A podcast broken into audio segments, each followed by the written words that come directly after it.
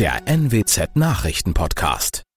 Guten Morgen zum Nachrichtenpodcast der NWZ. Mein Name ist Christian Osterloh. Moin.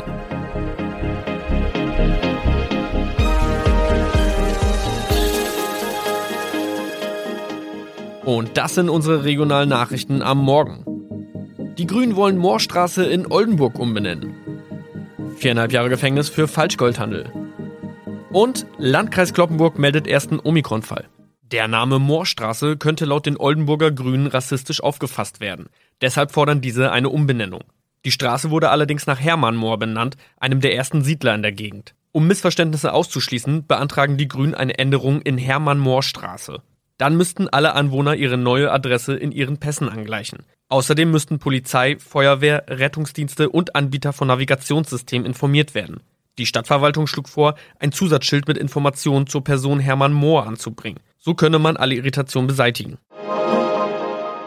Tobias G. musste wegen dem Verkauf von Falschgold am Mittwoch vor das Landgericht Oldenburg. Nachdem der Schortenser bereits im Mai zu einer Freiheitsstrafe von mehr als drei Jahren in Jever verurteilt wurde, betrieb er seinen Handel auf eBay Kleinanzeigen weiter. Das wog bei der Verhandlung schwer auf. Der 27-Jährige schrieb in die Inseratsüberschrift das Wort plated, was so viel bedeutet wie überzogene und nur vergoldete Ware. Da im weiteren Anzeigentext aber die Rede von einem Reinheitsgrad war und die abgebildeten Goldbarren eine Seriennummer trugen, handelt es sich hierbei um eine Täuschung. Tobias G. wurde zu viereinhalb Jahren Haft verurteilt.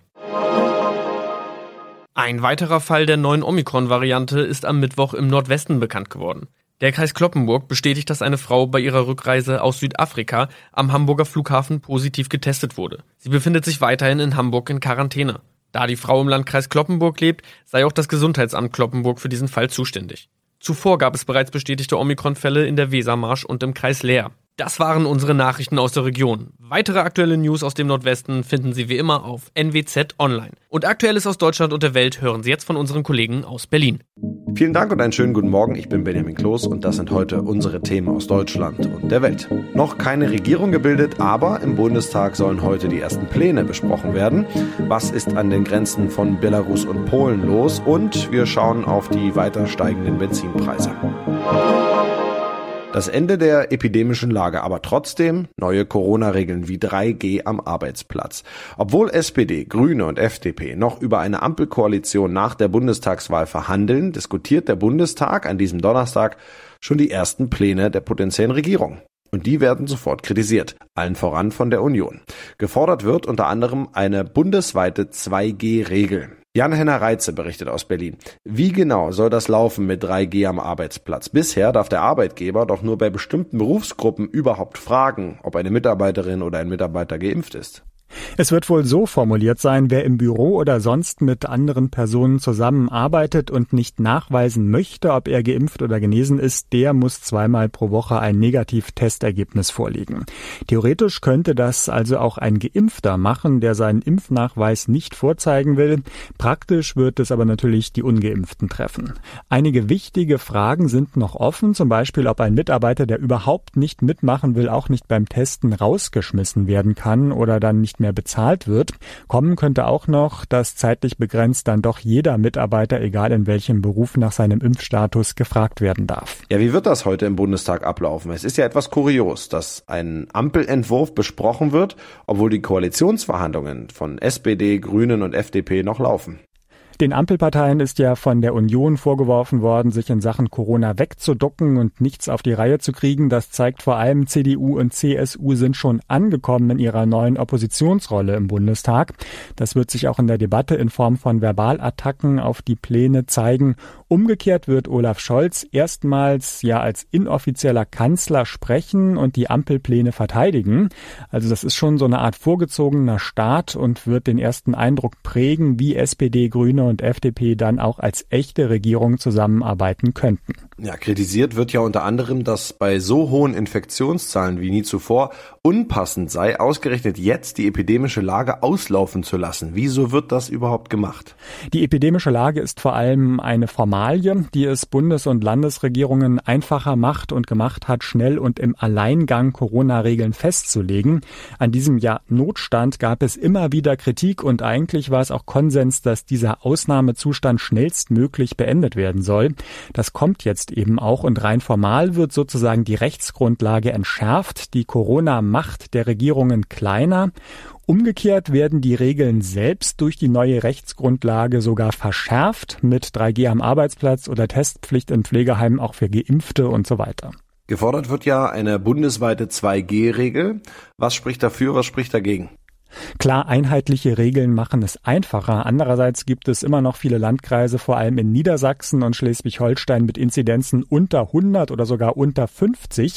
Allgemein sollen die Infektionszahlen ja außerdem sowieso nicht mehr so wichtig genommen werden, sondern mehr die jeweils regionale Belegung der Krankenhäuser ausschlaggebend für die Beschränkungen sein. Vermutlich wird es ähnlich laufen wie im letzten Winter, als dann ja zum Schluss die Bundesnotbremse kam. Erst wenn sich zeigt, die Länder kriegen es allein nicht hin, wird nochmal neu über bundesweit 2G nachgedacht. Die kalte Jahreszeit beginnt ja erst. Könnte es im Laufe des Winters doch wieder auf einen Lockdown hinauslaufen?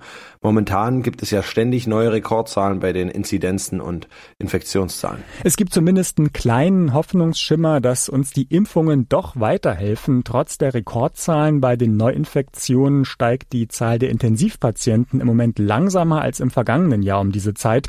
Ende Oktober hatten wir rund 1800 Covid-19-Patienten auf Intensivstationen. Im letzten Jahr waren es zu diesem Zeitpunkt mit 1500 weniger.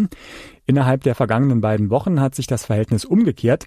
Die Zahl hat sich dieses Jahr von 1800 auf rund 2700 erhöht. Vor einem Jahr ging es im gleichen Zeitraum von 1500 hoch auf mehr als 3000. An der EU-Außengrenze zwischen Belarus und Polen sammeln sich immer mehr Migranten. Wie viele es genau sind, ist noch unklar. Polen hat tausende Soldaten an der Grenze stationiert, angebotene Unterstützung von weiteren EU-Grenzsoldaten, aber bisher ausgeschlagen. Der belarussische Machthaber Alexander Lukaschenko weist Vorwürfe der EU zurück, für die Lage verantwortlich zu sein. Ulf Mauder berichtet aus Moskau. Lukaschenko streitet ab, etwas mit Schleusung, die ihm von der EU vorgeworfen wird, zu tun zu haben. Wie sehen die Fakten aus? Wie kommen die Migranten an die belarussische Grenze? Ja, Lukaschenko behauptet, internationale Schleusernetzwerke seien da am Werk und die hätten in Belarus ein Loch entdeckt. Und er sagte auch, dass er selbst nichts unternehmen will, um die Menschen aufzuhalten. Lukaschenko erklärte, dass sie ganz normal und legal auf dem Flughafen in Minsk einreisen und dann auch zur EU-Grenze weiterreisen könnten. Dabei helfen ihnen Schleuser, wie er einräumt, aber niemand in Belarus habe etwas damit damit zu tun und schon gar nicht er selbst, wie er sagte. Gibt es eine Möglichkeit, wie die Situation entspannt oder gelöst werden könnte? Im Moment sind die Fronten völlig verhärtet. Die polnische Seite will niemanden durchlassen und wer doch einen Durchbruch schafft, wird wieder zurückgeschickt. Diese sogenannten Pushbacks sind umstritten, aber das Parlament in Warschau hat sie genehmigt. Russlands Präsident Putin hat Kanzlerin Merkel nun direkte Verhandlungen vorgeschlagen zwischen der EU und Lukaschenko. Der Machthaber könnte dann also doch einwilligen, die Migranten aufzuhalten, wenn der Westen Westen im Gegenzug zum Beispiel auf Sanktionen gegen Belarus verzichten würde.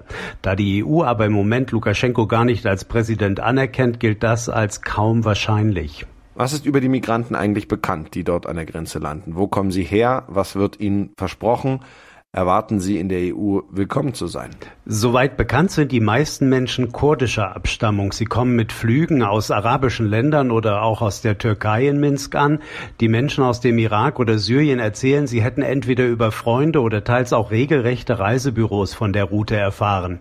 Der Machtapparat in Minsk steht auch deshalb im Verdacht, an den Angeboten aktiv mitgewirkt zu haben, weil Belarus bisher nie als Migrationsroute aufgefallen ist. Und Lukaschenko hat selbst zu Beginn Beginn der Krise öffentlich erzählt, es gebe im Westen Jobs und Gemütlichkeit.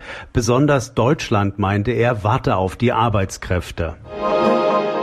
Beim Anstieg der Spritpreise ist keine Trendwende in Sicht. Sowohl Benzin als auch Diesel haben sich erneut verteuert, wie der ADAC mitteilt. Es ist der elfte Anstieg im allwöchentlichen Vergleich in Folge. Johanna Theimann berichtet. Benzin kostet 0,9 Cent mehr als in der letzten Woche. Bis zum Rekordhoch von vor einigen Jahren fehlen lediglich zwei Cent. Bei den Dieselpreisen sieht es ähnlich aus. Laut ADAC liegt der Anstieg vor allem an den hohen Ölpreisen. Doch die Preise fürs Tanken seien dennoch noch zu hoch. Viele fordern einen Benzinpreisdeckel. Doch der Direktor des Instituts der deutschen Wirtschaft, Michael Hüter, sagte, dass das jetzt keinen Sinn mache. Stattdessen sollen hohe Preise Autofahrer dazu bringen, ihr Verhalten zu ändern. In unserem Tipp des Tages geht es heute um die steigenden Corona-Zahlen, denn die sorgen für neue Ungewissheit. Fallen Konzerte und andere Veranstaltungen vielleicht bald wieder aus? Was ist mit Tickets, die ich schon gebucht habe? Muss ich die behalten, wenn der Veranstalter zum Beispiel von 3G auf 2G umstellt? Thomas Bremser berichtet für uns. Diejenigen, die nicht geimpft sind, kommen in einigen Bundesländern ab sofort nicht mehr in Clubs oder zu einem Konzert. Können die die Karten, die sie dafür gekauft haben, zurückgeben? Es gibt dazu noch keine konkreten Gerichtsurteile, aber Verbraucherschützer glauben eher, dass diejenigen schlechte Karten haben.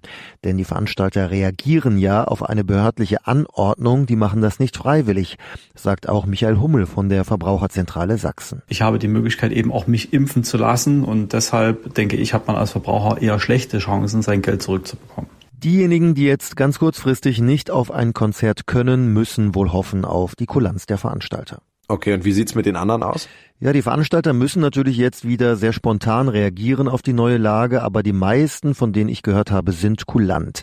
Ein großer Veranstalter schreibt etwa auf der Homepage, wer Tickets gekauft hat, als noch 3G galt und jetzt nicht mehr reinkommt, kann die Karten zurückgeben und bekommt das Geld auch zurück.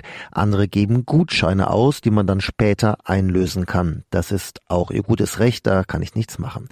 Ich sollte auf jeden Fall direkt den Veranstalter kontaktieren, die Vorverkaufsstelle oder im Internet nachschauen.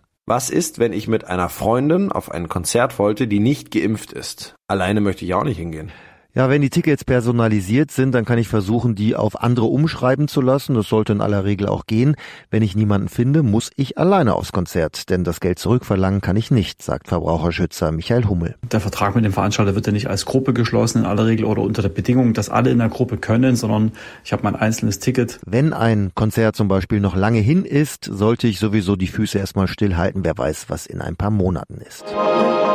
Und das noch jedes Jahr. Um den 11.11. .11. herum ziehen Scharen von Kindern mit bunten Laternen durch die dunklen Straßen und singen dabei St. Martins und Laternenlieder.